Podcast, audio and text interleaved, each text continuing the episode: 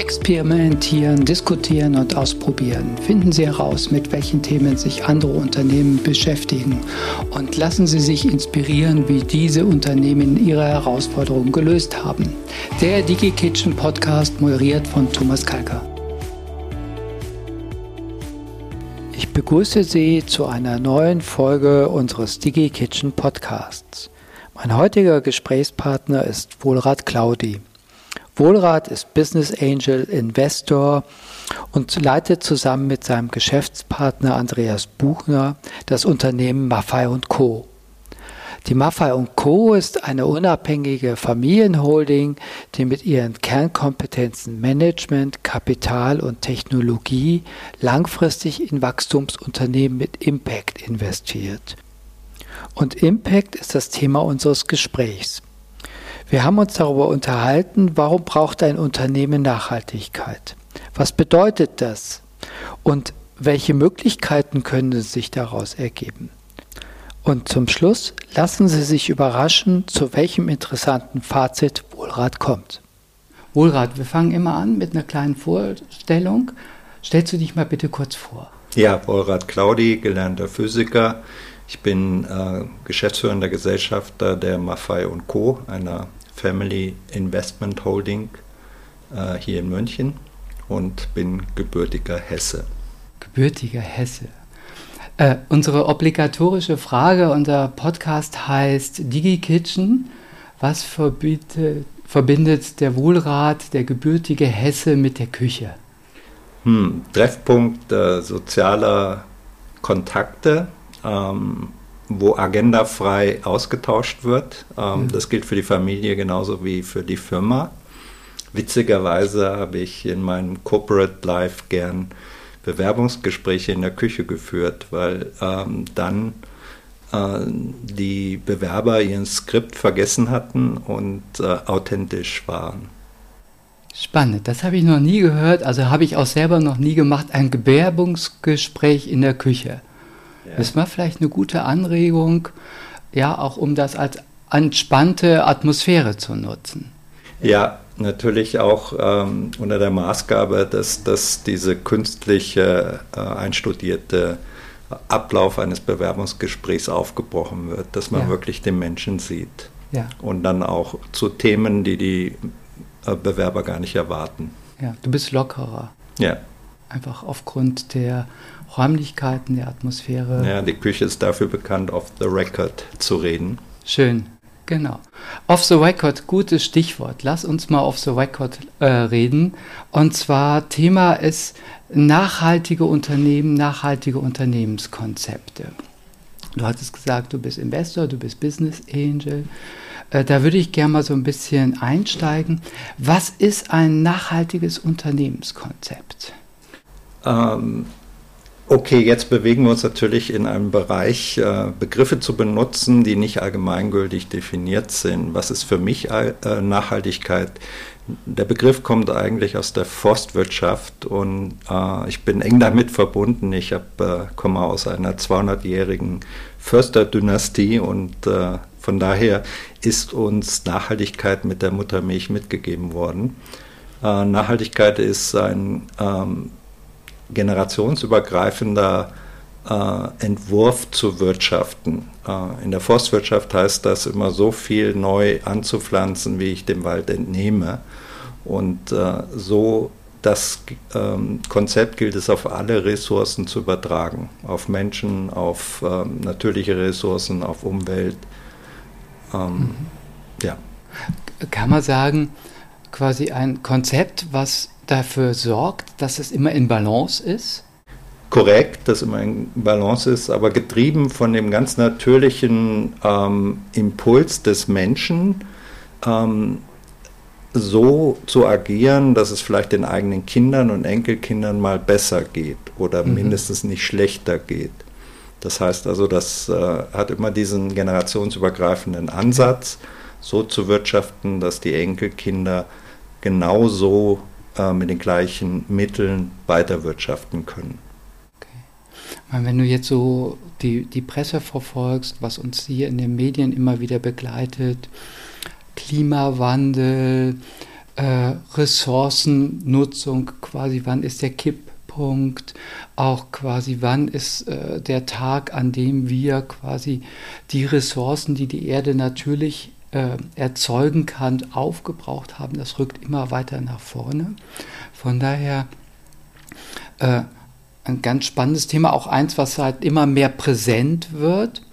Was würde das jetzt konkret für ein äh, Unternehmen bedeuten? Warum ist es so notwendig, sich mehr damit auseinanderzusetzen? Die Thematik ist natürlich auch äh, heute in der Gesellschaft weit verbreitet, sodass ähm, Konsumenten, potenzielle Kunden sich mit den Themen ähm, proaktiv auseinandersetzen. Es reicht heute nicht mehr aus, äh, ein Unternehmen zu gründen, äh, das ähm, rein die Rendite durch einen Kundennutzen oder Nutzernutzen generiert. Ähm, es muss immer gleichzeitig ein gesellschaftlicher Nutzen und ein Umweltnutzen nachgewiesen werden. Ähm, das ist ein, heute schon eine Notwendigkeit, um überhaupt gesunde Renditen zu erzielen. Äh, aber darüber hinaus haben wir, wie du richtig gesagt hast, äh, schon einige Kipppunkte überschritten, sodass äh, dieser konservative Ansatz, so zu wirtschaften, dass es auch für die Enkelkinder noch gut geht, nicht ausreicht. Wir brauchen heute Unternehmen, die Dinge wieder reparieren, die kaputt gegangen sind. Und das sind für mich Impact-Unternehmen, Vorbildunternehmen, die mehr tun, als nur nachhaltig zu sein. Mhm. Ähm spannend, Impact-Unternehmen, äh, sprich Unternehmen, die sich aktiv damit auseinandersetzen, quasi mehr Ressourcen zurückzugeben, als äh, Ressourcen zu entnehmen? Unter anderem, ja, ähm, ja auch die, ich verbinde das Wort Impact auch sehr stark mit ähm, äh, Innovation, mit neuen Ansätzen des Wirtschaftens, des Produzierens, äh, des Konsumierens, ähm, ähm, das Ende zu Ende gedacht, ähm, Kreislaufwirtschaft, äh, Elemente eingebaut werden, sodass ähm, keine Ressourcen verschwendet werden, erhalten bleiben und vielleicht neu erzeugt werden. Gibt es einen Markt für sowas? Entwickelt sich da gerade ein neuer Markt, dass man sagt, äh, an äh, Unternehmen oder, oh oder auch für Unternehmen, dass sie sagen, bitte äh, Ressourcen, die wir in der Art und Weise verschwenden oder vielleicht nicht nutzen, äh, eine, ja, einen neuen Purpose, hast du mal äh, gesagt, einem neuen Purpose zuzuführen? Den gibt es auf jeden Fall. Ähm, auch in Abgrenzung zu nachhaltigen Unternehmen. Nachhaltigkeit ist für mich ein Mindset, der ähm, gesellschaftlich mehrheitsfähig wird. Mhm. Ähm, Impact, ähm, also das Reparieren bereits äh, verloren gegangener oder kaputt gegangener Dinge, ähm, ist mehr als das und ähm, das ist ein neuer Markt, der entsteht. Ähm, sehr viel um Themen wie Umwelttechnik, aber auch äh, im, im, sozialen Bereich, ähm, dass äh, wir ganze Bevölkerungsgruppen verloren haben äh, durch die Digitalisierung und äh, neue Konzepte gesucht werden, äh, diese Bevölkerungsgruppe wieder heranzuführen und zu integrieren, sind auch wichtige Themen für diesen neuen Markt Impact. Äh, könntest du mir mal da ein Beispiel nennen? Was wäre ein solches Konzept, ein solches Unternehmen? Wir haben zum Beispiel als Investor sehr gute Erfahrungen gemacht äh, mit einem Unternehmen, äh, das vornehmlich ähm, äh, behinderte oder gehandicapte Menschen äh, beschäftigt und das nicht im Modell einer Werkstatt, so wie wir das aus der Vergangenheit kennen, sondern die dann auch mit normalen Mindestlöhnen ähm, honoriert werden und ähm, integriert werden in die Abläufe und Teil des Unternehmens sind und nicht nur beschäftigt werden. Mhm. Das äh, wäre ein Beispiel für so einen sozialen Anspruch, den man hat.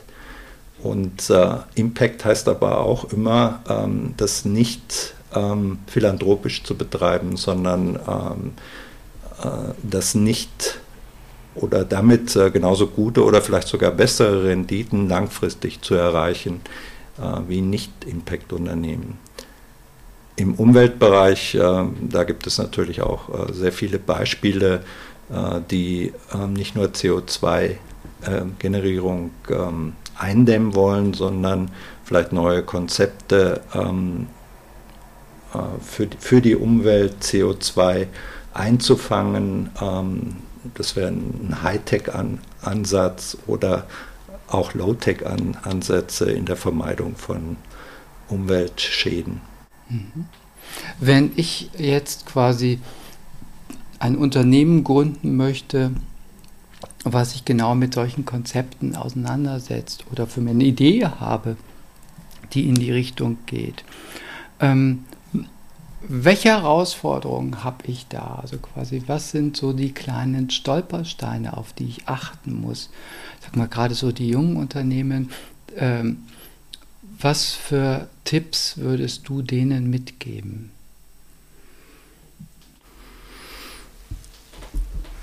Erstmal äh, gibt es sicherlich die gleichen Herausforderungen, wie jeder Unternehmensgründer hat. Ähm, aber um auf die speziellen Herausforderungen eines ähm, Impact-Gründers ähm, einzugehen, äh, ich glaube, dass heute immer noch viele Investoren, Unterstützer, ähm, Dienstleister, Banken ähm, solche Themen äh, sehr stark im Bereich der Philanthropie ansiedeln. Ähm, entweder, äh, es gilt, den Widerspruch aufzulösen, dass es äh, kein Widerspruch ist, äh, entweder Geld zu verdienen oder etwas Gutes zu tun sondern dass es umgekehrt ist, dass langfristig Gutes tun nur möglich ist ähm, mit einem nachhaltigen Ansatz, mit einem Impact-Ansatz, dass äh, speziell ähm, Reparaturen an bereits kaputt gegangenem ein stark wachsender neuer Markt ist, äh, in dem man sehr gute Renditen erzielen kann und vor allen Dingen sich langfristig gut entwickeln kann. Mhm. Wäre das auch ein Ansatz für existierende Unternehmen, da auch neue sag mal, Geschäftskonzepte ent zu entwickeln, auch neue Denkansätze zu sagen, ich baue jetzt nicht mein Produkt, um es einmalig zu verkaufen, sondern um halt hier den äh, mehr Nachhaltigkeit zu, zu geben? Auf jeden Fall. Ähm, wir sind jetzt im dritten Jahr des europäischen Green Deals äh, mit Regulatoriken äh, für existierende Unternehmen nachhaltiger zu werden, nachhaltiger zu wirtschaften. Ähm, da geht es ähm, unter dem Begriff ESG-Konformität, äh, Eco Ecological ähm, Social Governance, ähm, zum einen ähm, den eigenen sozialen und ökologischen Footprint äh, zu ermitteln und äh, zu berichten und zum anderen äh, ihn über die Zeit zu verbessern. Das heißt, das ist eine regulatorische Notwendigkeit, das zu tun. Ähm, jetzt kann man äh, einen minimalistischen Ansatz fahren und einfach nur der Regulatorik Genüge leisten. Oder man kann äh, wie man so gern sagt, den Stier bei der Hörner nehmen und mhm. daraus einen Wettbewerbsvorteil zu generieren, indem ich dem Wettbewerb äh, voran bin und äh, dadurch auch mehr Alleinstellungsmerkmale verschaffe. Ein typisches Beispiel, mit dem ich gerade zu tun habe, ist, dass ähm, die ähm, Dienstleister der Paketzusteller im Moment äh, kaum noch Möglichkeiten haben, ähm, Alleinstellungsmerkmale herauszustellen und sich von anderen zu differenzieren. Alle sind etwa gleich schnell und gleich gut oder schlecht, ähm, sodass jetzt ähm, ein Hauptargument ist, wer von denen ähm, als erstes äh, CO2-neutral ist und seine Fahrzeugflotte auf Elektrofahrzeuge umgestellt hat. Das heißt, wenn ich dich jetzt richtig verstanden habe, ist es durchaus auch für bestehende Unternehmen attraktiv, sich genau mit solchen Themen auseinanderzusetzen, damit wieder Wettbewerbsvorteile für sich zu generieren, also nicht schneller, weiter, günstiger, sondern halt auch dahingehend nachhaltiger, ressourcenschonender und vielleicht damit auch am Ende des Tages äh, kostenreduzierender? Auf jeden Fall ähm, kostenreduzierender. Ähm, auch das wird über regulatorische Maßnahmen vorangetrieben durch CO2-Zertifikate, äh, dass Kosten künstlich generiert wird für Unternehmen, die nicht nachhaltig ähm, sind. Und, ähm, aber neben dem Kostenfaktor geht es äh, vornehmlich auch um den Nutzenfaktor, dass ähm, Konsumenten vermehrt darauf achten, dass äh, Produkte neben dem Nutzernutzen einen gesellschaftlichen Umweltnutzen haben. Hm. Ich stelle mir das als ziemliche Herausforderung für die Unternehmen vor, weil es ja doch irgendwo so ein Paradigmenwechsel ist. Du musst ganz anders vielleicht denken, ganz anders deine Produkte kreieren. Ähm, was sind so die Herausforderungen, die die Unternehmen haben? Viele Unternehmen äh, haben sicherlich auch Abhängigkeiten von, von den Ressourcen, die außerhalb ihrer, ihres eigenen Einflusses liegen. Äh, wenn ich ein stahlverarbeitender Betrieb bin, beziehe ich Stahl. Hm. Und äh, ähm, das, das ist einer der größten ähm, Energieverbraucher, die wir haben. Ähm, da wird es natürlich schwierig, ähm, Grundsätzliches zu verändern. Ähm, aber vieles beginnt im Kleinen. Äh, die deutsche Wirtschaft ist sehr stark mittelstandsorientiert. Ähm, der deutsche Mittelstand hat schon immer diesen generationsübergreifenden Gedanken, Familienunternehmen, die an Kinder, Enkelkinder weitergegeben werden und das so gewirtschaftet wird und das Geschäftsmodell so angepasst wird, dass es auch die nächste und übernächste Generation trägt. Da gibt es einen sehr starken Willen, sich diesen verändernden ähm, Bedingungen äh, schneller anzupassen und ähm, Bedingungen zu schaffen, dass auch ähm, unter Umständen bei dem Verlust von Ressourcen, dass Ressourcen gar nicht mehr zur Verfügung steht, trotzdem das Geschäftsmodell weiter trägt. Mhm. Könnte man sagen, dass aufgrund des Generationenwechsels, der halt dann auch in den in Unternehmen stattfindet, hier auch eine gewisse Dynamik reinkommt, sich mit neuen Konzepten auseinanderzusetzen. Das sehen wir sehr oft, dass gerade beim ähm, Generationswechsel ähm, neu gedacht wird und neue Herangehensweise ähm, ausprobiert wird. Das denke ich ist aber auch in der Gesellschaft so, dass wir immer auf ähm, die Jugend vertrauen, die die Dinge anders anpackt und anders versucht und einen anderen Mindset mit reinbringt. Ähm, wobei wir zunehmend ähm, äh, Handlungsdruck haben, äh, dass wir gar nicht äh, in diesen Generationsschüben mehr vorankommen, sondern dass wir sehr viel schneller in kürzeren Abständen Dinge verändern müssen. Mhm. Das heißt, du siehst schon hier Handlungsbedarf, Handlungsdruck. Wir müssen etwas machen, sei es aufgrund von Ressourcenabhängigkeiten, äh, sei es von, ich meine, Energie ist auch eine Ressource, äh, um hier auch äh, zukünftig wirtschaften zu können, quasi unseren Status aufrechterhalten zu können?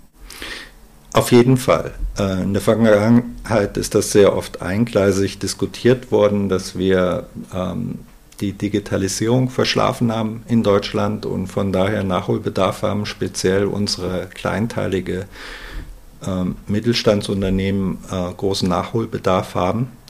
Aber ich denke, die sehr viel größere Herausforderung ist, ähm, die Unternehmen nachhaltig zu gestalten zukunftssicher zu gestalten. Und dazu gehört weitaus mehr als nur zu digitalisieren. Digitalisierung ist sicherlich ein wichtiger Bestandteil ähm, der Nachhaltigkeitsentwicklung, ähm, sollte nicht unterschätzt werden. Aber dazu gehört weitaus mehr als nur zu digitalisieren. Ja, das ist bestimmt ein weiteres spannendes Thema, wo wir uns darüber unterhalten können. Ähm, Wohlrat, vielleicht so zum Ende. Was wären deine drei Tipps, die du Unternehmen geben würdest, die sich quasi damit auseinandersetzen? Äh, wie bringe ich mehr Nachhaltigkeit in mein Unternehmen rein? Es ist eigentlich nicht meine Art, Tipps und Ratschläge anderen Unternehmern zu geben. Äh, ich als Investor achte halt sehr darauf, dass ähm, Unternehmer die das Thema Nachhaltigkeit ähm, aufgrund dessen, dass wir ähm, sogenannte Evergreen-Investoren sind und den langfristigen Aspekt im Auge haben, das Unternehmen nachhaltig aufbauen und nicht äh, getrieben werden durch regulatorische Veränderungen, sondern proaktiv das Thema äh, angehen für ihr Unternehmen. Das beginnt im Kleinen, was es in der Kantine zu essen und zu trinken gibt und äh, endet nicht im Großen. Ähm, wie komme ich an meine Ressourcen? Wie behandle ich meine Ressourcen? Wie verwende ich die Ressourcen wieder in einem Kreislaufansatz? Äh, wie gehe ich mit den Menschen um? Wie gehe ich mit den Mitarbeitern um? Wie wichtig sind mir deren Meinung, äh, das hat für uns zentrale Bedeutung. Ähm, nicht, äh, weil wir als Investoren Gutmenschen sind, sondern äh, weil nur so ein langfristiger Nutzen erzielbar ist und auch eine langfristige Renditeentwicklung erzielbar ist.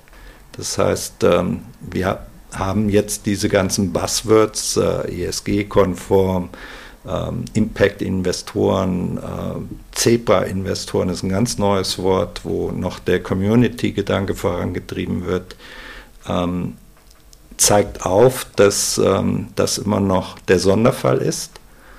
Ähm, wir müssen dahin kommen, dass wir Worte haben für die nicht nachhaltigen Unternehmen, äh, dass die der Sonderfall sind, äh, die es zu beleuchten gilt und dass die Nachhaltigkeit und der Impact-Aspekt der Normalfall wird. Sehr spannend. Das heißt, du schaust dir das Unternehmen als Ganzes an. So habe ich es jetzt verstanden. Und was ich interessant fand, war so deine letzte Aussage zu sagen, bitte, der, das Impact-Unternehmen muss das normal werden. So nenne ich es jetzt mal das Neue. Und das Nicht-Impact-Unternehmen sollte eigentlich die Buzzwords bekommen. Und sich rechtfertigen müssen, warum, warum ich nicht Impact bin. Genau. Vielen Dank. Sehr gern. Das war unser DigiKitchen Podcast aus der Reihe Impact. Wenn Ihnen unser Podcast gefallen hat, dann empfehlen Sie uns weiter, teilen Sie ihn mit Ihren Kolleginnen und Kollegen, mit Ihren Geschäftspartnerinnen und Geschäftspartnern. Wir freuen uns über viele neue Zuhörende. Wenn Sie Anregungen, Wünsche, Feedback oder auch Kritik haben, dann schreiben Sie uns eine Nachricht. Wir wollen unseren Podcast ständig verbessern und wir wollen natürlich auch auf die Themen eingehen, die Sie gerne von uns diskutiert haben wollen. Besuchen Sie uns auch auf unserer DigiKitchen Homepage. Dort können Sie alle Folgen auch nochmal einsehen, sehen ein paar Fotos zu unseren Gesprächspartnerinnen und Gesprächspartnern und können auch dort entsprechend eine Nachricht hinterlassen. Auch vielen Dank an mein Team, die Vanessa, der René und der Mario, die mich bei der Produktion und bei dem Schnitt immer tatkräftig unterstützen. Und ich hoffe, wir hören uns bald wieder. Bis dann. Tschüss. DigiKitchen, der Podcast für Impulse in Ihrem Unternehmen. Powered by Interlink Innovation.